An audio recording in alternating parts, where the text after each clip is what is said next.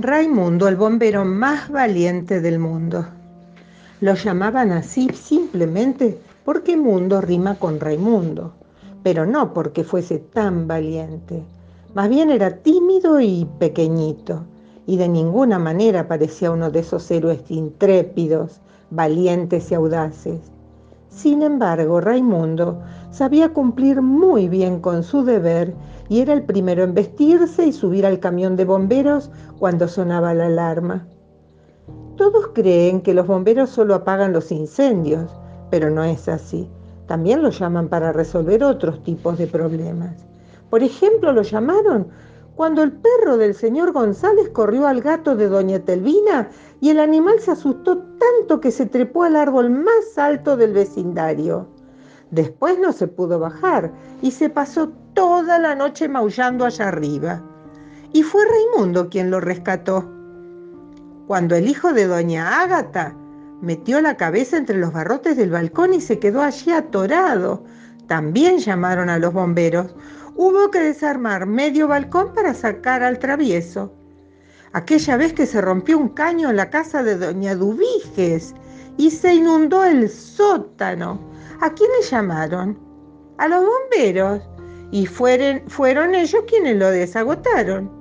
Lo mismo sucedió cuando el señor Galimberti quedó atrapado en el ascensor, entre el noveno y el décimo piso.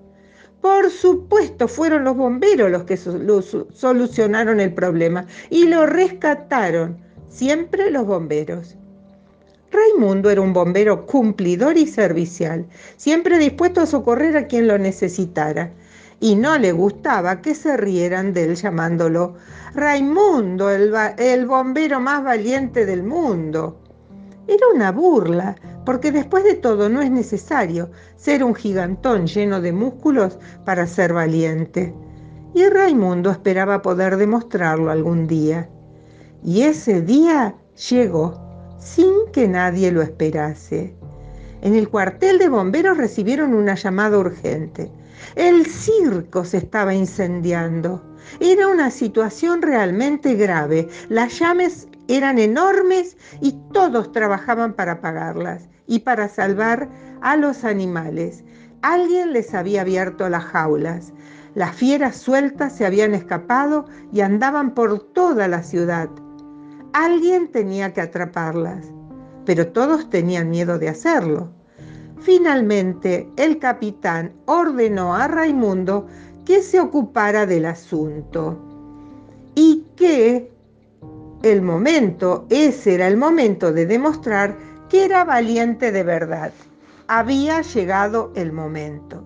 Por fin una situación bien difícil que necesitaba audacia y valentía. Raimundo recordó haber oído que la música amansa a las fieras. Corrió a su casa en busca de su violín.